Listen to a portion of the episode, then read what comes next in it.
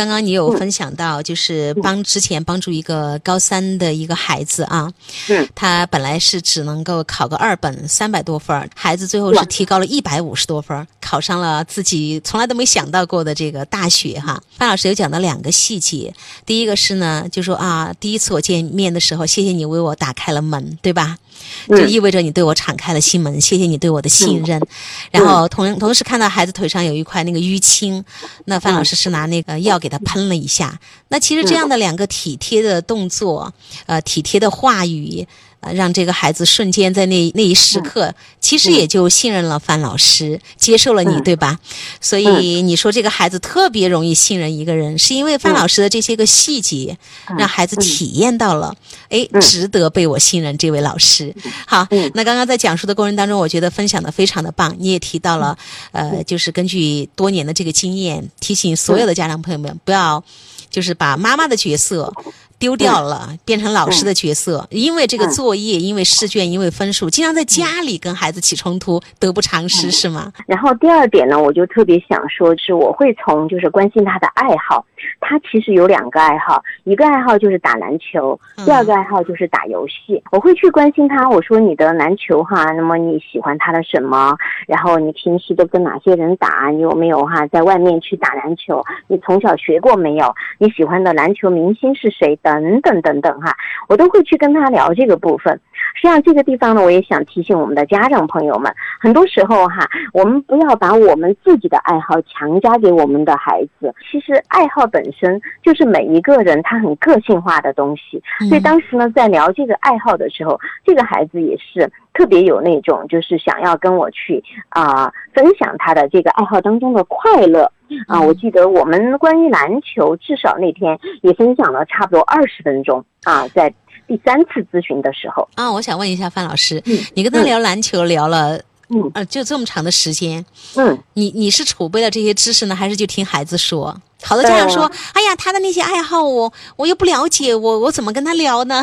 我自己本身呢，还是对篮球有一定了解的，就是这个是我的。基本功哈，为什么这样说呢？因为我在大学我是篮球队的主力队员哦，是个运动健将哈，女将，嗯嗯是。然后我自己呢也觉得篮球带给了我很多快乐，所以我在这个跟他聊的时候，我也特别的嗨，找到了共同话题。嗯，对你平时见我会觉得我比较温柔哈，特别温柔。我跟你讲，范老师，就是因为你说话轻言细语，你知道吗？其实我语言的节奏很快，有时候我会着急，就是那个速度也会很快。但是跟你做节目的时候，我会变得特别的稳。谢谢，嗯，然后但是实际上我跟他聊到篮球的时候，我的语速会加快，然后整个表情会是那种很兴奋、很开心的那种表情，就是跟这个孩子在共振是吗？啊，对对对，他就能够觉得我被他感染了，实际上我真的是被他感染了。我也想起我大学的时候打篮球的那些场面，就我们俩就特别能够聊，有时候聊到那个嗨的时候，我们俩还在互相拍桌子，那种拍桌子就是叫好的那种感觉。好。嗯，就是。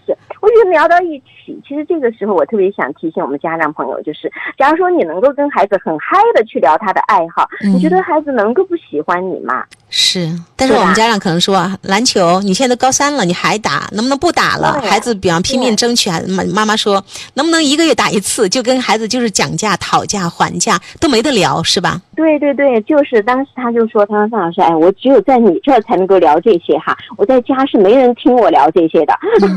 但其实这个他并不是说我们在浪浪费时间，恰恰就是这个，真的是让他一步一步的跟我之间的关系越来越好，建立关系哈。其实也在示范家长们应该怎么跟孩子建立一个好关系。嗯，对对对，我分享这个出来哈，在今天这个节目，我也是想我们无论是我们的家长还是老师，我们说跟孩子关系好了，什么都好说。嗯，关系大于教育，关系走在教育的前面。嗯，对，嗯，另外呢，就是你说篮球有的聊，对吧？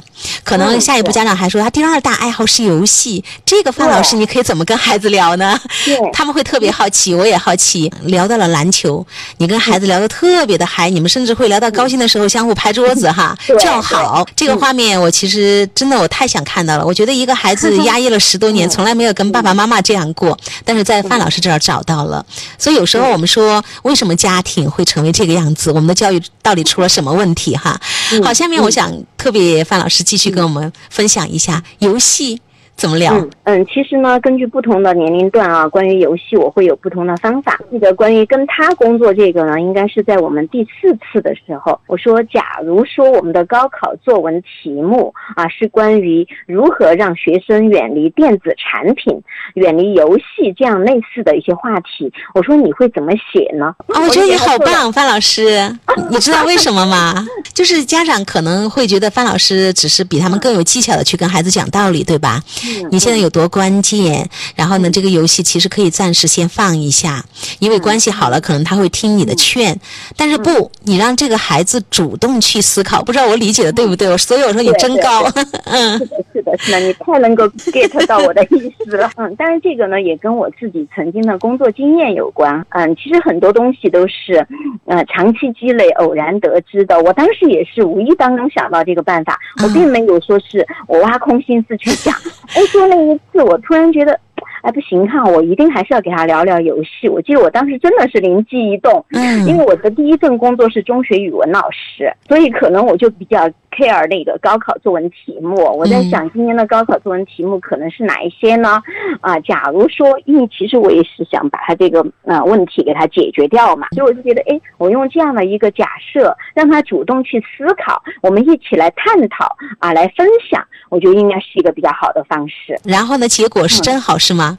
啊，然后结果呢，其实还是有卡点的哈。那个卡点就是他还是觉得游戏真的是 让他觉得欲罢不能啊，他觉得太吸引人了。嗯，他他会觉得魅力太大了。嗯，我当时我又结合了，因为我自己呢也在成都啊一家最好的机构做这个高考志愿填报嘛。嗯嗯。所以呢，我就结合这个高考志愿填报和职业生涯规划。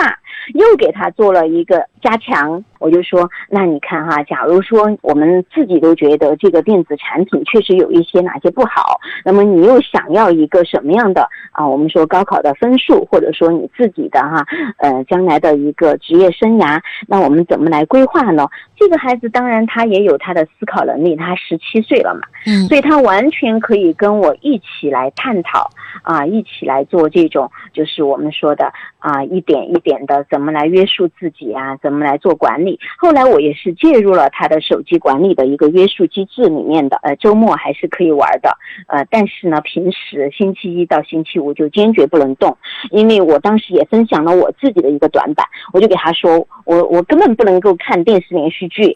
我 当时我记得我也是把这个做了一个自我开放，我说你知道吗？为什么我不能够看电视连续剧？他当时没猜到，就是只要你一看，你就呃，不管通宵，你都要把它看完，是吗？对对对，哎呀天哪，你懂我，所以追剧太辛苦了，嗯。就是就是，哎呀，我后来我就简直不敢看，因为我就属于那种特别容易进入角色的。我们那个年代是你一晚上最多只能看一集两集，但现在不是了。现在你可以理论上讲，你可以完全把它看完，对吧？我说我太能够懂你了哈，我说我都控制不了。哎呀，我说你们打游戏肯定就跟我当年追剧啊这些是一样的哈。你看又找到共同语言了，对吧？这个聊，嗯。哎呦，他看我说的来眉飞色舞的哈，他也觉得我挺好玩的。范老。老师，如果我是那个孩子，我现在觉得你跟我是盟友。嗯，对对对对对，是他就是这样说。他说我怎么觉得你像我的小伙伴一样的，根本不像我的老师。对，但这个感觉特别好。我们家长也要找到这种感觉。我自己觉得哈，为什么我今天拿这个案例分享？我确实有几个点，我是觉得家长可以拿来用的。我们每分享一个案例，其实说的是别人的故事，完全可以拿来为我所用。他山之石可以攻玉，对吧？对。嗯，其实我自己是不打游戏的啊，所以我就只能拿我追剧的这些事情。但是呢，这个并不。不妨碍我跟他的交流，我也特别想提醒说这个，这一点我觉得特别特别的重要哈，范老师。嗯好多孩子，嗯、比方说他们的兴趣爱好，爸爸妈妈说我们就是不感兴趣，对吧？嗯我们不知道怎么跟他聊，用心。这个是最本真的、本质的一个东西，就是嗯你看范老师，你会去想办法跟这个孩子做链接，什么链接嗯？就在情感上，他跟你是相通的。嗯这范老师是在跟他聊，你看，其实我特懂你，你知道吗？你看，我也曾经怎么怎么样，嗯我特别能够理解你的处境，我特别懂你的处境，我愿意跟你一起来想办法。所以这个就是我们跟孩子站在一起去打败问题这样的一种姿态。但是我们家长一定是这样跟孩子聊游戏的。呃，高三了，能不能谈一下呀？你能不能把它放下来？就苦大仇深，然后满口的大道理，同时带有评判、攻击、指责在里面，所以一定是不欢而散的。对对对，就是那种氛围就不好，所以呢，孩子们也不愿意跟我们交流。我也特别想说，不要大家觉得，哎，范老师你是不是哈，就跟他交朋友是盟友，那就什么都没有原则性？不，恰恰不是这样的。嗯我在该坚定的时候，我是很坚定的。我说礼拜一到礼拜五你是坚决不能玩手机。嗯我说这个手机我们怎么商量一下，怎么管理？嗯，然后你猜他最后他就说，如果实在不行，反正他就先交给他爸妈妈，然后后面他说，如果实在不行，范老师，我甚至可以把手机交给你，他就啊，这么信任我，所以就是你刚才那句话嘛，只要关系到位了，啥都好商量，嗯是吗？嗯真的真的。后面我很坚定的就给他建立了这个约束机制，那他也做到了。同时呢，我也想说，后面呢要补充一下，就是他有两个点也是很让我感动，就他的坚持，他真的坚持每个月都要来见我一次，因为在你那个地方啊特别舒服。而且他爸爸呢，后面也特别的支持我，就是我会觉得，其实一个家庭的父亲啊，能够就是坚定的去支持到孩子，这一点也很重要。因为他虽然说跟爸爸之间好像就是不太亲近，但是呢，他对爸爸是有崇拜的啊，他会觉得爸爸其实蛮优秀的，是说因为这种陪伴不够嘛，是我会说啊，你看你爸爸上一次给我讲啊，他年轻时候创业哈，有一次那出差啊都很晚了，还在外面喝酒，他喝得酩酊大醉的啊，半夜三更回到那个酒店，他都瘫在那个床上，都觉得好像要死掉一样。我说其实哈，我自己以前哈也做过这种公司的一些工作，我特别能够理解啊，其实成年人嗯的世界真的也蛮艰辛的。我有时候就会用这样的一些画面感去跟他共情，他其实后面他也会说，范老师，他说其实有些时候哈，我觉得听你说，我更能够去理解我爸爸。如果爸爸能够跟孩子聊这些，多好啊，对吧？哎呀，儿子，我跟你讲啊，那天晚上我怎么怎么样？哎，当时我躺在床上，我就跟要死了一样。其实爸爸跟儿子真的可以像朋友一样的聊天儿，孩子有机会去了解你，同样是走进你，对吧？原来爸爸大人就像你说的。这么不容易，但是我老爸特别优秀，是个大老板啊，这就是嗯会管这么多员工，把家里就照顾的这么好，是吧？其实孩子他他会去呃理解爸爸，他也会学会去看到爸爸的那个不容易的那一面，但是这些机会我们都没有，我觉得好遗憾，是范老师在做。所以他爸爸后面觉得跟儿子的关系哈、好像越来越好了啊。然后我也通过他爸爸给我的一些正向的回馈，下一次呢就会鼓励到儿子。哎，我说，嗯、上一次听你爸说哈，你在家里面有一个什么样什么样的表现啊，你爸爸其实挺开心的。他其实当面他不说啊，我爸怎么样，他会心里面也会很开心。这个孩子，我从他的表情能够感受得到。你看，爸爸因为曾经跟他那个亲子关系不好，对吧？嗯嗯所以父子俩是没有办法像朋友那样聊天的。爸爸呢，可能对这个孩子也是嗯横看竖看都不顺眼的。嗯但是突然通过范老师的嘴巴说，爸爸居然看到我那些好的一面，爸爸居然在表扬我，爸爸在认可我，嗯这对。对一个孩子心灵是会产生很大的震动，所以父子俩的关系也就越来越好了，是吗？嗯。对对对，后面就是在那个第六次的时候呢，我是让他父母来单独做了一次咨询，我们就是对前五次的哈这个做了一个总结。他爸爸妈妈呢也给我回馈了一下，就是周末的时候打游戏，有时候还是会就是有点上瘾。嗯那我觉得呢，应该给他一个空间和时间，让他慢慢的哈去。我说也不可能一下子要求他怎么样。你看周一到周五一下子就说断就断，已经很很棒了，所以要给他一个消化的时间，是吧？对对对，我觉得这其实还是有一个循序渐进嘛。当时我也给他们分享，我说实际上我们成人很多时候也会对一些事情上瘾。假如说你自己特别喜欢一个东西哈，呃，你好久没有玩了，你肯定也喜欢玩一下。而且我说那个游戏也不是说半个小时，它是一局一局的，对吧？那有些时候我们可能也要懂得一些游戏的规则。但这样说以后呢，他爸爸妈妈呢也越来越能够理解他，然后整个家庭呢，我会感觉得到，嗯，他。给我反馈的哈，就是说他也会觉得家庭的这种温度哈也会越来越好一些，不像以前爸爸妈妈就经常吵架。他说明显的感觉到他们家庭的氛围跟以前不一样了，他爸爸妈妈很少吵架，几乎不吵，更别说打架了。这是一个质的飞跃，家庭整个环境变了，嗯，更多的是一个精神环境的创设，这一点也是我们家长特别要注意到的。范老师在中间做了一个桥梁的作用，去滋养孩子，也去鼓励这个爸爸妈妈。然后在这个中间呢，做了好了桥梁之后，你看孩子跟父母的关系也开始慢慢的亲近起来，然后夫妻关系也好了，家庭整个的我们说生态环境就越来越好。所以孩子在这样的一个情况下，是不是后来就就像你说的？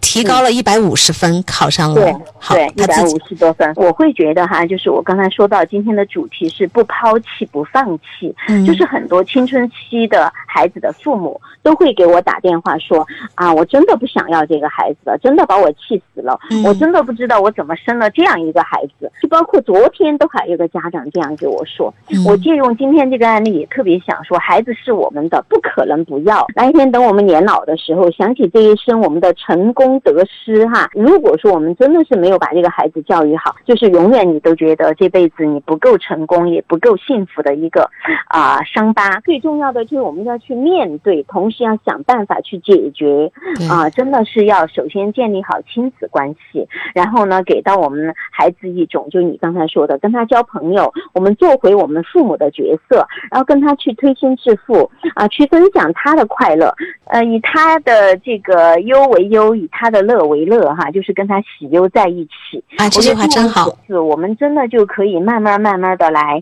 呃，一步一步的改变。我们要相信我们的孩子一定是可以慢慢改变的，因为孩子他永远也是向上善的，这一点也是人的天性。我们一定要相信这个。好，那也希望爸爸妈妈们因为孩子而开始自我学习和自我成长。谢谢范老师，今天节目就这样，不客气，再见。好的，好。